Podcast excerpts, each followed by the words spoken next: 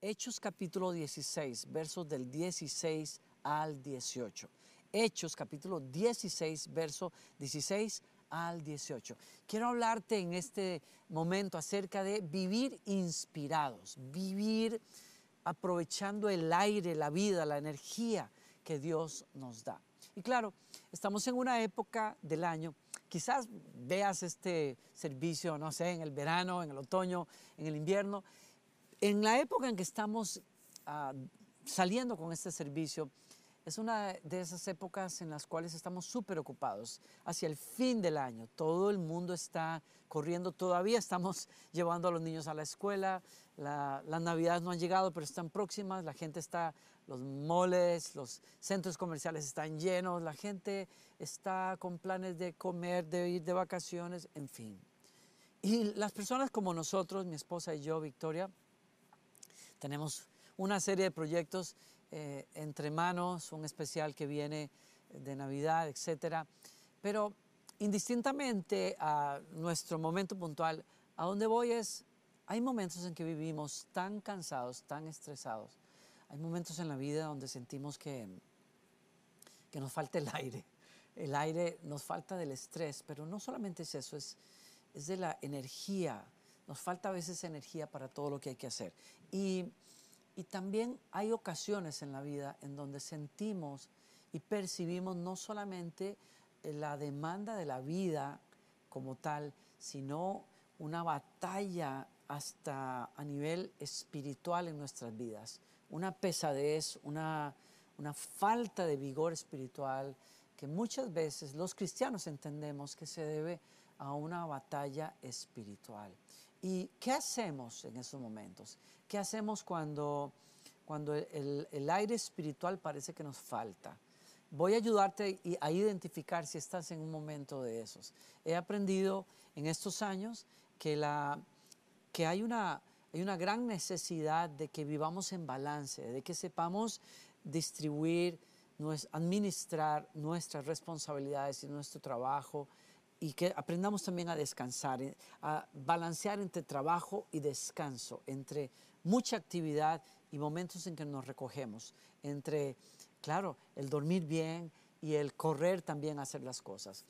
Y el vivir ah, llenos y plenos espiritualmente, emocionalmente, es vital para ser efectivos. Ahora, en este texto que vamos a leer, Pablo y Silas son dos discípulos del Señor en el Nuevo Testamento, en los primeros, eh, las primeras décadas del cristianismo, están en medio de un viaje misionero, están yendo a ciudades y a pueblos, a lugares donde la gente no conoce quién es Jesucristo. Es por primera vez que van a escuchar acerca de Él los países y la cultura donde Pablo está es una cultura pagana en términos cristianos. Es decir, adoran a muchos ídolos. En el caso de, esta historia en particular, son ciudades donde los griegos, los romanos tienen sus templos a, muchos dioses y adoran muchos dioses, dioses. Y hay mucha, mucha, ah, hay una pesadez espiritual tremenda. Y por eso Dios envía a Pablo a predicar a esos lugares. Pero ¿qué pasa cuando cuando Pablo está en medio de ese estrés, en medio de ese trabajo arduo, en medio del sudor de viajes en, eh, el camino, caminando en barco, en fin, ¿qué pasa cuando él pretende ir a otro encuentro, a otra prédica y es estorbado, interceptado por una tremenda distracción? De eso quiero hablar. Verso 16 dice, y sucedió que mientras íbamos al lugar de oración, nos salió al encuentro una muchacha esclava que tenía espíritu de adivinación. Subraya eso, estoy leyendo la nueva Biblia de las Américas, pero la versión que leas va a ser parecida a esta. Quiero que subrayes una cosa aquí. Sucedió que mientras íbamos al lugar de oración, hay una persona muy ocupada sirviendo a Dios con una agenda intensa, con una oposición tremenda como cristiano, que sabe que el lugar en donde él va a recuperar fuerzas, en donde él va a recibir y a nutrirse para poder continuar una labor tan noble pero tan difícil, es la oración. Y Pablo con Silas suben a un lugar de oración. suben a un lugar para encontrarse con Dios. Saben que la, la batalla no la pueden hacer solos. Nos habla mucho a ti y a mí acerca de lo importante que es mantenernos conectados con Dios, claro. Pero lo, a donde voy a ir, voy a hablar de esto un poquito más adelante, pero a donde voy es, ¿no te ha pasado alguna vez que cuando tú dices quiero orar, algo pasa? Hay una llamada telefónica, hay un amigo que llega a la casa, hay alguien que toca la puerta. Siempre hay razones para no buscar a Dios. Ibas para la iglesia este domingo, sabes que tienes una gran necesidad del Señor, quieres ir a adorar a Dios y de pronto algo pasa. Alguien no se siente bien en casa. Yo no estoy diciendo que eso sean cosas que el enemigo de tu alma produce. La vida es así. Pero mi punto es, qué importante ser conscientes de que cuando nosotros vamos a buscar a Dios necesitamos ser muy claros, muy firmes, de no dejar que nada nos estorbe para que eso pase, porque el enemigo te va a estorbar. El enemigo te va a meter en varias circunstancias, va a meter la mano para que no busques a Dios así. La vida lo va a hacer también, pero el enemigo intencionalmente lo va a hacer. Y aquí usa a una chica que tenía un espíritu de adivinación. Una chica a la que la gente buscaba para que le leyera las manos, para que le leyera el futuro, le hablara acerca del futuro. Y entonces dice la escritura que daba grandes eh, ganancias a sus amos adivinando. Esta, siguiendo a Pablo y a nosotros, gritaba diciendo, estos hombres son siervos del Dios Altísimo, quienes os proclaman el camino de salvación. Y lo primero que hay que observar aquí es, ¿qué es una pitonisa? Bueno, ya lo dije, es una persona que, lee el futuro.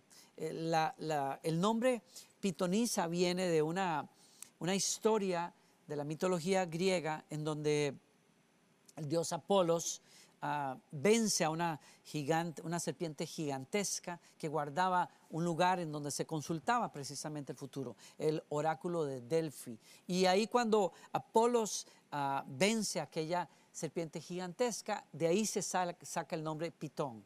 Pitón es el nombre de una serpiente que asfixia a su presa y a su víctima. ¿Y qué nombre tan sugerente para para la distracción que era esta muchacha, para la gente y en este caso para Pablo. Es, er, fue un ente eh, del enemigo para hacer inefectivo a Pablo, para, número uno, distraerlo de la oración. Y yo quiero usar una analogía para, al hablar de la pitonisa que quiso distraer a Pablo, para hablar de cómo el enemigo quiere distraerte de una vida de fe más ardiente, más fervorosa, más eficiente, para que tú seas una persona exitosa y llena del Espíritu Santo. ¿Qué hace el enemigo? Nos trata de desconectar de esa fuente de oración y de comunión con Dios. Eso es lo primero que trató de hacer con Pablo. Lo segundo, eh, esta, esta mujer dice la escritura que hablaba de Pablo diciendo la verdad de Pablo. Decía, estos son hombres de Dios, vienen a hablarles del camino de salvación. Y usted dirá, ¿y qué, tiene de malo eso? ¿Cuál era el problema con eso? Ninguno, excepto que una cosa buena iba a llevar a una cosa muy dañina a mediano plazo. Déjame explicarte que una mujer que tenía demonios y que era inspirada por el enemigo, usada por el enemigo, para engañar a las personas leyéndoles el futuro, que ahora esa persona viniera a darle crédito a predicadores del Evangelio, podía sonar bueno en el momento, pero a la postre no sería bueno. ¿Por qué? Porque provocaría que las personas dijeran, wow, en verdad esta muchacha habla la verdad. Hemos visto la bendición que Pablo es, el Evangelio que nos trajo, tremendo.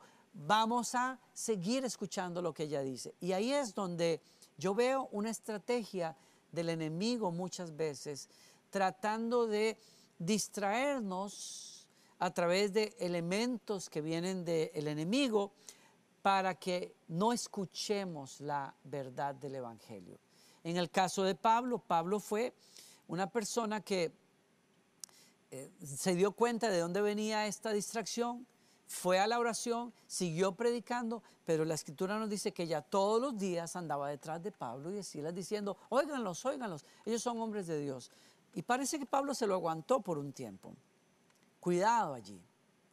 ¿Sabes por qué? A mí me enseña que eh, la pitonisa, como un agente del enemigo, quería volver a Pablo pasivo, es decir, de alguna manera ofrecerle un trato en este sentido, es déjame hacer mi tarea, déjame seguir engañando a la gente, no me molestes, yo te estoy haciendo un favor, pero no me molestes. Si me molestas, la historia puede cambiar. Es decir, había una especie de, de distracción que ella pretendía para provocar que Pablo no la molestara en su tarea con las demás personas. No sé, mi punto es, hay muchas veces que el enemigo quiere asfixiar nuestro vigor a través de volvernos pasivos. Y especialmente eso es peligroso cuando ustedes y yo estamos viviendo un momento de, de lucha espiritual. Usted dirá, pastor, ¿cómo yo sé que estoy en un momento de eso? Te lo voy a decir en pocas palabras. Cuando hay falta de apetito espiritual en tu vida, cuando dices, bueno, otro día oro, otro día abro la Biblia, otro día voy a la iglesia, bueno, no pude esta semana, iré la otra semana, bueno, no pude conectarme hoy, me conectaré después. Esa falta de apetito espiritual puede ser una señal de que estás drenado espiritualmente y puede ser una señal también que estás bajo un ataque del enemigo. Ese, ese, por decirlo de alguna manera, ese espíritu del enemigo que ahoga la vida espiritual en la gente, que la quiere asfixiar, puede estar tocando la puerta, tratando de hacerte pasivo, dándote cuenta que sí, hay algo pasando contigo, pero dejándolo pasando contigo, pero dejándolo pasar. Juego con las palabras allí. Hay otra manera en que podemos saber cuando estamos en algún momento en una ah, opresión espiritual, el agotamiento físico. Hay agotamiento físico que se debe a falta de descanso hay agotamiento físico que se debe a un ataque espiritual. El profeta Elías había servido a Dios en el Antiguo Testamento, eh, oró y fuego del cielo cayó sobre el Carmelo. La nación entera se dio cuenta que estaban engañados por profetas falsos. Elías se encargó de ajusticiar a esos profetas, corrió delante del, carro del rey Acab, oró para que lloviera después de tres años y medio, llovió y todo eso lo hizo lleno del Espíritu Santo. Pero un día le mandaron mensajes de parte de la reina Jezabel de que lo iba a matar por haber acabado con su culto falso. Y Elías tembló, huyó al desierto y deseó morirse. Hay una señal de que hay una opresión espiritual tocando la puerta cuando no tienes energía para nada y es inexplicable. Otra manera en que sabemos que estamos bajo una opresión espiritual es cuando hay necesidad, cuando no tienes, cuando hay miseria en la vida, cuando hay miseria, hay falta, falta de claridad, falta de propósito, falta de enfoque, pueden ser señales de que estás bajo eh, una opresión espiritual. Dije que la falta de oración, eh, la noche misma en que Jesús eh, iba a sufrir, cuando él fue al, al al jardín de Getsemaní para orar, le rogó a sus discípulos que oraran, pero se los encontró dormidos, estaban agotados. Y les dijo en Mateo 26, ¿no habéis podido orar tan siquiera una hora? Orad para que no entréis en tentación. Era un momento oscuro. Lo único con lo cual ellos podían hacerle frente a algo así era la oración y se dejaron vencer por el cansancio. Otra manera en que sabemos que estamos bajo una opresión espiritual es la desesperanza, un tremendo sentido de que las cosas no van a salir bien, una, una sensación de fatalidad en todo lo que haces, de negativismo en todo lo que haces. Y por último, la aparición de nuevas, la reaparición de iniquidades del pasado. Estás volviendo a caminos viejos en tu vida. Tu, tu paladar que apetece el licor que alguna vez te destruyó. Tu deseo de volver a a probar drogas que, de las cuales una vez fuiste esclavo y, Dios te liberó. El deseo de volver a lugares y a frecuentar amistades que tú sabes que no son buenas. Muchas veces todas estas cosas son una manera en que podemos saber que estamos bajo el efecto de una lucha espiritual. Hay un espíritu del enemigo tratando de sacar el aire espiritual de tu vida y tenemos que hacerle frente en el nombre del Señor. ¿Qué hace Pablo cuando se da cuenta de esto? Dice en el verso 18, y vamos a aprender acá. toma nota de varias cosas que creo que son importantes. Yo lo estoy haciendo también. Verso 18, y esto lo hacía por muchos días, mas desagradando esto a Pablo, se volvió y le dijo al Espíritu, te ordeno en el nombre de Jesucristo que salgas de ella. Y salió en aquel mismo momento. Hay claves aquí. Comenté esto al principio, te lo digo ahora. Toma nota. Si tú eres consciente de que estás en un momento de fatiga espiritual, número uno, mantente conectado a tu fuente de poder. ¿Sabes cuál es esa? La oración, la adoración y la palabra del Señor. Nada le trae más poder a la vida del creyente y nada abre el, el, mover del Espíritu Santo de una manera más fuerte que cuando tú te mantienes en oración. Habla con Dios durante el día. Reúnete con tu esposa, con tus hijos. Pasen 5 o 10 minutos, adoren a Dios. Pon un ambiente de adoración en tu casa, en el auto, mientras conduces. Adora al Señor. Ponle tus planes al Señor. Dile cuánto lo amas. Mantén ese fuego encendido y de esa manera haz que pierda poder esa opresión espiritual que está sobre tu vida. En segundo lugar, mantente conectado a una casa de poder. Pablo iba a un lugar de oración. Porque sabe que cuando uno está alrededor o en un lugar donde la gente invoca el nombre del Señor, hay poder espiritual allí. Las personas cargamos baterías, especialmente cuando hemos estado en una semana difícil. Al venir un domingo, al venir un miércoles en la noche y reunirnos con otros cristianos, ese ambiente de oración, ese ambiente de fervor, levanta a las personas. No dejes de reunirte con otras personas. No dejes de hablar de Dios junto a otras personas. No dejes de servir a Dios eh, a través de lo que un ministerio en una iglesia local tiene. La tercera, el tercer principio que veo aquí que es importante, mantente conectado en una alianza de victoria. Es decir, Mantente conectado con personas fervorosas. Mantente conectado cerca con amistades que te van a impulsar a buscar a Dios. Mantente cerquita de personas que aman a Jesucristo, que aman ser yendo al Espíritu Santo, que hablan cosas que levantan, que nutren. Muy importante. Pablo estaba acompañado de Silas, no andaba solo. Es muy importante que si, estás, si te ves a ti mismo que tiendes a, aislarte de tus amigos eh, cristianos, no sigas esa dirección Vuelve a conectarte con alguien. Pídele a alguien que ore por ti. Ponte de acuerdo para reunirte un sábado en la mañana en un café y hablar de las cosas de Dios con alguien. Eso te va a dar poder espiritual. En cuarto lugar, rodéate de un ambiente de alabanza y de fe.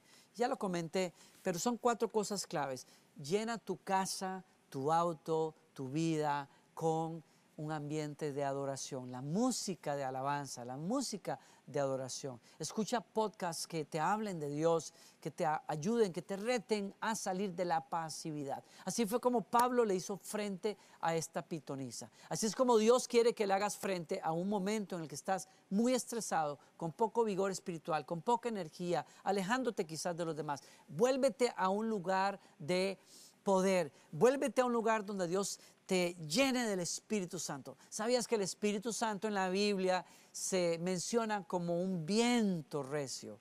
Es el viento que nos da vida, es el aire de Dios que nos mantiene frescos, vitales. Y ese Espíritu Santo te fue dado el día que creíste en Jesucristo. Pero necesitas alimentar esa vida espiritual y sobre todo en este momento de tu vida. Y mira, mira cuando uno es determinado, como fue Pablo, en hacer la voluntad de Dios, uno puede ver oposición, pero Dios siempre se va a mostrar poderoso. Mira lo que pasó aquí después de esto. Pablo libera a esta chica. Pablo vence esta distracción que le quería impedir liberar a esa mujer y llevar el Evangelio y predicárselo a quien más lo necesitaba.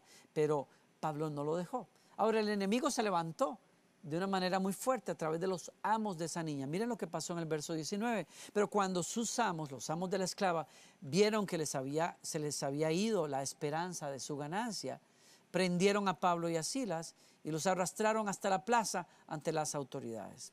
En el verso 23, y después de darles muchos azotes, los echaron en la cárcel, ordenando al carcelero que los guardara con seguridad. Terrible. mandar a unas personas a la cárcel, humillarlos públicamente, porque predicaban una verdad que hacía a la gente libre. Ese es el mundo en el que estamos viviendo. Hay un mundo allá afuera que no quiere escuchar la verdad, quiere seguir sus propias agendas egoístas. Y aunque estos hombres, aunque estos hombres eh, vieron a esta niña ser libre, no les importó eso. Querían mantenerla en esa esclavitud espiritual para seguir echando, sacando ganancia de ella. Y eso es eso va a enojar a las personas. Muchas veces la gente no, no, se va a sentir feliz porque tú te sales de ese círculo de drogas, porque tú no consumes más el alcohol que te estaba matando, porque tú no vas más a esos lugares de perdición. Se va a enojar. Hay familiares tuyos que van a decir, pero estás loco, te estás volviendo fanático, no vayas a ese lugar. Tienes que saber leer que detrás de eso muchas veces está el enemigo tratando de mantenerte asfixiado a través de ese espíritu que ahoga a las personas. Pero Pablo fue claro. Y aquí es donde nos da la mayor, la mayor lección. Y termino aquí con, esto. Miren lo que pasa cuando Pablo se ve ah, metido dentro de esta lucha espiritual, pero no dobla su espíritu. A la medianoche, en el verso 25, dice, Pablo y Silas cantaban, oraban, cantaban himnos a Dios y los presos los escuchaban. En la peor situación, cuando Pablo entendió, todo esto lo está causando el enemigo de mi alma para tratar de robar a las personas, de que yo les predique, no lo va a hacer. ¿Por qué? Porque estaba lleno del Espíritu Santo. Y cuando uno está lleno del Espíritu Santo, uno adora a Dios con todo el corazón. No importa la circunstancia, no importa cómo estén las cosas a tu alrededor. Tú levantas un altar a Dios donde tú estés. Hoy te estoy llamando de parte de Dios a que levantes un altar en tu casa. Hay demasiado silencio allí. Hay demasiadas personas que se quedan calladas. Alguien necesita levantarse a decirle, Señor, en esta casa te adoramos, en esta casa queremos tu luz, en esta casa queremos el viento de tu Espíritu Santo. Voy a buscar a Dios, no importa lo que venga, no importa lo que pase. Cuando haces eso, la Escritura nos dice, Dios se muestra poderoso. Y dice que de repente se produjo un gran terremoto de tal manera que los cimientos de la cárcel fueron sacudidos y al instante se abrieron todas las puertas y las cadenas de todos se soltaron.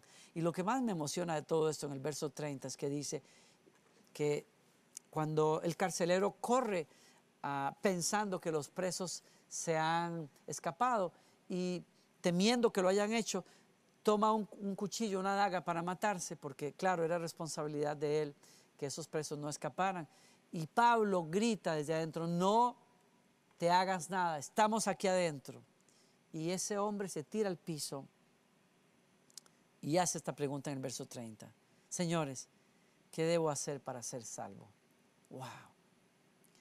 Había por lo menos dos personas en ese pueblo a quienes Dios tenía en la mira y por los cuales la compasión de Dios había llevado a Pablo y a Silas allí. Y era la chica que había sido pitonisa, adivina, y este carcelero. La historia termina de una manera maravillosa. El carcelero, su familia, toda entera, creyeron en Jesús y se bautizaron esa misma noche y se regocijaron porque encontraron la luz. Hay lugares a donde Dios te va a llevar que ni siquiera imaginas. Lugares de victoria, lugares en donde vas a ver la mano de Dios cambiar a tu familia lugares en donde Dios te va a usar a ti mismo, pero tienes que buscar al Señor. Tienes que perseverar en la compañía de otras personas que buscan a Dios. Tienes que reconectarte con la presencia de Dios. Tienes que vencer esas distracciones espirituales. Sí, hay amistades que te están que no te convienen, que te están buscando por Facebook hoy. Ciérrales el acceso a esas personas hay teléfonos o números de teléfono que tienes todavía guardados por allí. La tentación de volver a llamar a personas que no te convienen está ahí. Rompe esos números. Deshazte de esas, esos contactos con tu pasado. Hay bares y hay lugares de fiesta donde no deberías de ir. Resiste irte a esos lugares. Reconoce que quizás hoy estás en una batalla espiritual, pero el Señor te da la victoria. Tú tienes la victoria dentro de ti es el Espíritu Santo del Señor. Yo oro que en esta época de, fin de año para nosotros, y cualquiera que sea la época en que veas esta enseñanza, que te levantes de donde estás, que, donde estés, y determines en tu corazón, yo voy a buscar la presencia de Dios. Yo reconozco que las cosas con las que estoy lidiando pueden ser una trampa de distracción, una serpiente espiritual que quiere ahogarme y terminar de sacar el vigor en mi vida y no lo voy a permitir. Voy a cortar relaciones que me están ahogando el vigor espiritual. Voy a ausentarme de lugares en donde se va a salir lo peor de mi persona. Voy a quemar puentes con mi pasado y voy a determinar buscar al Señor. Voy a tomar el teléfono y pedir ayuda a una persona que sé que me puede ayudar. Voy a volver a la iglesia. Voy a volver a ese grupo de oración. Voy a abrir la Biblia otra vez con mi familia. Voy a, levantar un altar aquí en mi casa y voy a invocar el nombre del Señor. Yo te aseguro, porque sé que te hablo de parte del Señor, cualquiera que sea la situación con la que estás lidiando, una tentación que no has podido vencer, clama el nombre del Señor ahora mismo. Yo me pongo de acuerdo contigo hoy. En este momento me pongo de acuerdo contigo. Y oro porque sé que en el nombre de Jesús, como yo he orado también, cuando el enemigo ha venido a tratar de sacar el vigor espiritual en mi vida, he orado y he clamado al Señor y clamo en el nombre de Jesucristo, mi Salvador y mi Señor, Rey de Reyes y Señor de Señores. Y me pongo en acuerdo con mi amigo, mi hermano, mi hermana, ahí en casa. Me pongo de acuerdo contigo y creo que la presencia del Espíritu del Señor está aquí. Y me pongo de acuerdo con tu palabra, Señor, que dice, si dos o tres se ponen de acuerdo sobre cualquier cosa que pidan, sé que hay poder en la unidad, Señor, en tu nombre. Sé que hay poder en el acuerdo. Y yo oro que se rompan estrategias del enemigo, que se deshagan pensamientos obsesivos que han venido contra la mente de mi hermano, que se quiebren telarañas, se rompan telarañas de negativismo, de espíritus de suicidio que han venido a hablarle al corazón. Nunca vas a cambiar. No vale la pena seguir viviendo. Yo reprendo al diablo en el nombre de Jesús. Reprendo esos pensamientos. Oro que cesen en el nombre de Jesús. Yo tomo autoridad contra esa pasividad espiritual. Oro que se caiga al piso en el nombre de Jesús. Tomo autoridad contra ese espíritu de pitoniza, ese, ese, esa artimaña espiritual de asfixia, de cansancio. Oro en el nombre de Jesús que la presencia de Dios entre en tu casa. Que el Espíritu Santo entre y llene tu vida hoy. Hoy oro, invito tu presencia, Señor. Ven y llena, Señor, esta casa. Nos arrepentimos de cualquier lugar que le hayamos dado al enemigo, Señor. Pedimos perdón y sabemos que nos escuchas en este momento. Señor, dile conmigo, no quiero volver atrás. Yo cierro la puerta de mi corazón, yo renuncio a estas cosas. Y yo abro mi corazón a tu voz, la recibo, Señor. Yo tomo decisiones hoy, Señor, de buscarte. Tú eres mi amado, Señor. Yo vivo para ti, Señor. Yo vivo para tu presencia. Yo vivo para tu voluntad. Señor, yo me sacudo de esta pereza espiritual, Señor. Yo me sacudo de distracciones, de estar enredado en muchas cosas y determino buscar lo que realmente me nutre, Señor, que es tu presencia. Gracias por tu Espíritu Santo que está aquí, Señor. Gracias por tu Espíritu Santo. Gracias, Señor. Gracias, Señor. Gracias, Señor. Gracias, Señor. Hay personas conectadas con nosotros orando ya mismo. Yo creo que puedes tomar el teléfono y llamar a alguien y decirle, quiero orar con alguien aquí. Estoy muy débil para orar, pero si vienes, yo sé que puedo orar con alguien. En algún momento en mi vida me he sentido así. Y supe lo poderoso que era tener a un hermano, a mi pastor, venir y decirme, vamos a orar juntos, vamos a pasar rato con Dios ahora. Y me di cuenta que después de muchos días de no poder orar, tener a una persona que oraba todos los días con ese fervor, me, levantó. ¿Por qué no vuelves a la iglesia? ¿Por qué no vuelves a reunirte con otros cristianos? ¿Sí? Hazlo. ¿Por qué no buscas algún devocional y comienzas todos los días en vez de revisar tus cuentas en redes sociales? ¿Por qué no abres la Biblia en los Evangelios y comienzas a leer otra vez e invitas al Espíritu Santo? Nútreme nuevamente, Señor. Por último, quiero invitarte esta es una época en que hay muchas demandas, hay muchas cenas, muchas fiestas, muchas cosas. Pero tú sabes que hay cosas que realmente pueden nutrirte y hay cosas que te sacan la energía. Te ruego, escoge aquellas cosas que te dan vitalidad. Estar con tu esposa, con tu esposo, reírte con tus hijos, salir a caminar afuera, como me pasa a mí, dar un paseo en el campo, el arte, la música, en mi caso. Para ti puede ser quizás hacer deporte, jugar fútbol, poder correr y saberte que estás vivo y que liberas estrés a través de eso. Busca esas cosas. Busca leer un buen libro que te levante. Busca, busca escuchar una buena música clásica o jazz, no sé. Y música de adoración, por supuesto. Nutre tu alma. Hazle caso a tu alma que está pidiendo otras cosas. Y no te estreses por lo que es innecesario. No vivas bajo la presión de lo que otras personas quieren que hagas. Hazle caso a tu espíritu. Este espíritu necesita el aire de Dios. Y tú sabes dónde encontrarlo, ¿sí? Te invito a que lo hagas. Y te invito a que el viento y la presencia del Espíritu Santo te vuelvan a llevar a un lugar de balance y de vitalidad. Te bendigo hoy en el nombre del Señor. Gracias por estar aquí con nosotros. Gracias por ser parte de Lakewood, aquí en línea desde tu casa. Te pido algo. Compártele este mensaje a alguien, quizás alguien que tú conoces necesita escuchar esta palabra. Yo creo que es un mensaje que Dios tenía en mi corazón desde su palabra para ti. Te bendigo, que el Señor te bendiga y te guarde, que el Señor haga resplandecer su rostro sobre ti y te dé paz. Que el Señor te bendiga cuando entras, cuando sales, cuando trabajas y cuando descansas.